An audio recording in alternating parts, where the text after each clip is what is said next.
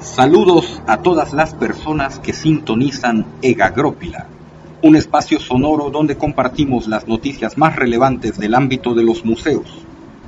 Como cada lunes, les saluda desde el sureste mexicano Alejandro Jurado Prieto. Comenzamos esta nuestra catorceava emisión.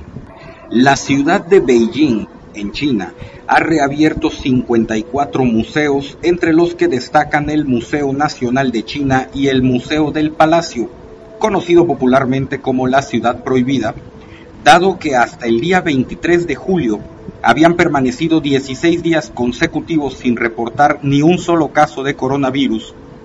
Pero a pesar de ello, los museos solo admitirán a un 50% del total de visitantes que suelen acudir y solo permitirán el acceso simultáneo a un 20% del total de individuos que normalmente transitan por sus salas.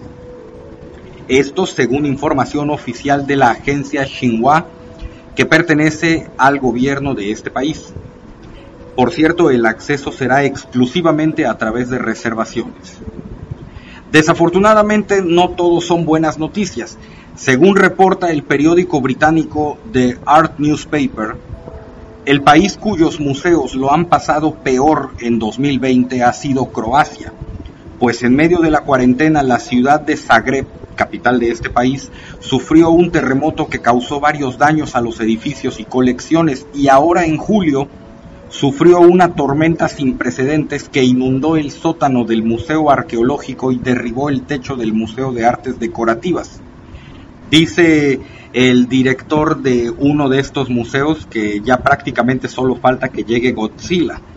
Y sí, verdaderamente la cantidad de cosas por las que han tenido que pasar una tras otra es muy superior a lo que han tenido que pasar el resto de los países. Y, y, bueno, y qué lamentable porque al fin y al cabo todo esto compromete objetos de valor patrimonial y compromete también pues la supervivencia de los museos. De acuerdo con la Alianza Americana de Museos, citada por la revista estadounidense Art News, 12.000 museos cerrarán permanentemente y el 87% de los museos estadounidenses solo cuenta con recursos para operar durante los próximos 12 meses. Pero a ver, antes de que caigamos en pánico, interpretemos bien las cifras. El 87% de los museos de ese país seguirán operando en el entendido de que durante el transcurso de este año y la mitad del próximo, poco a poco, suponemos, habrá de reactivarse la economía. Ahora bien, de entre todos ellos se estima que un total de 12.000 museos, que no deja de ser una cifra escandalosa, no logrará superar estas dificultades. Les voy a decir que a primera vista yo cuando escuché 12.000 museos Puse cara de extrañeza, hasta pensé por un momento que no estaba entendiendo el artículo, porque me parecía una cantidad, ya no digamos para museos que se vayan a cerrar, simplemente para museos, o sea, me parecía que era una cantidad de museos impresionantemente grande, hasta que después entendí. Lo que ocurre es que no podemos perder de vista que en Estados Unidos hay muchos museos de sostenimiento enteramente privado, que prácticamente son colecciones personales abiertas al público, a veces incluso adentro de un local comercial o de una casa habitación. Si nos queda clara esa información, podemos dimensionar mejor el problema. Claro, no es momento de entrar en el debate acerca de si eso es un museo o no aunque desde mi punto de vista una colección particular, por bien documentada que esté, y aunque se vuelva un polo de atracción turística en la ciudad, no constituye un museo por sí misma. Pero eso no es lo importante, o sea, en este momento el tema es que las pérdidas para el ámbito de los museos serán devastadoras. Ya después habrá tiempo para discutir sobre aspectos ontológicos del museo. Relacionado con lo anterior, la directora del Museo Franz Mayer en la Ciudad de México, Alejandra de la Paz Nájera, en entrevista para el periódico mexicano Excelsior, reconoció que este periodo de cuarentena significó una oportunidad para volcarse hacia las plataformas digitales, pero al no contar con visitantes presenciales que representan la razón de ser del museo, ha costado trabajo mantenerse a flote. Nadie puede negar el valor de las visitas en línea y todo el provecho que se les puede sacar, pero como no pueden sustituir al trabajo presencial, sino solo ser un complemento de este, los resultados no han sido los que en un momento dado se esperarían, sumado a la pérdida de ingresos, pues generan un panorama muy complicado para la supervivencia de estas instituciones, principalmente por todos los recortes al gasto que hay que hacer. Por su parte, en Bolivia, según refiere el periódico Los Tiempos, el Museo Nacional de Arqueología, ubicado en la ciudad de La Paz, enfrenta un problema al que otro tipo de museos no lo hace, el deterioro de los restos humanos que en él se exhiben. Las momias andinas son resultado de procesos naturales derivados de porcentajes muy específicos de humedad y temperaturas muy frías que se replican en el museo, pero que con el cierre y la falta de presupuesto peligran, poniendo en riesgo la supervivencia de los ejemplares debido a la putrefacción que afectaría también al resto del acervo por las bacterias y hongos que flotan en el aire, volviendo al museo riesgoso incluso para el personal que estaría expuesto a estos agentes. Sin lugar a dudas la situación sigue siendo tensa y el futuro incierto.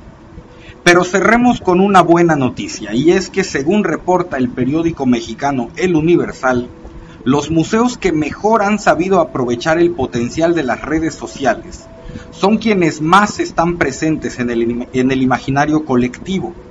Museos como el Prado en España, la Galería Uffizi en Italia, el Rijksmuseum en los Países Bajos y el Museo del Desierto en México.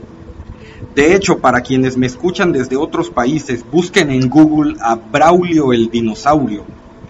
Creo que su presencia en redes sociales es una de las mejores estrategias de comunicación que he visto. Lo pueden encontrar en Facebook, en Twitter, en Instagram y hasta en TikTok. Y la verdad es que sin ánimos de faltarle al respeto a ningún museo, queda demostrado que la conjunción de recursos económicos y mucho ingenio a veces valen más que una buena colección. No me malinterpreten. Hace rato cuando les comenté cuál era la situación del Museo Franz Mayer, una de las cosas que menciona su directora es que independientemente de todo el trabajo que se ha hecho por vía digital, no se puede sustituir a la visita presencial. Pero lo que la directora está diciendo es refiriéndose al trabajo de difusión de las exposiciones, al trabajo educativo que se lleva a cabo pues de manera regular dentro de un museo. La última nota que acabo de dar, la del periódico El Universal, va más enfocada hacia el hecho de la publicidad propiamente dicha. O sea, ya no tanto, ya no tanto con fines educativos, ya no tanto con la intención de promover el acervo, sino de simplemente mantenerse presente en la memoria de las personas y que incluso gente que a lo mejor no vive en la misma ciudad o no vive en el mismo país, pueda tener la idea de que ahí hay un museo, ahí hay un lugar que si el día de mañana, uno nunca sabe, si el día de mañana lo pudiéramos visitar, vamos a querer ir, porque de alguna manera ya atraparon nuestra atención, ya nos hicieron saber que ahí están. Y a lo mejor si lo vemos desde otra perspectiva, a lo mejor no nos termina de quedar muy claro qué es lo que en ese museo se exhibe. Pero no importa, queremos ir. Ese es un punto eh, que a lo mejor para algunas personas, no se los voy a negar, para algunas personas es un poco complicado de, de aceptar porque muchas veces se, se opina que el museo no debería de entenderse en los términos y condiciones de un producto, ¿no? Como, como los productos de consumo eh, diario, ¿no?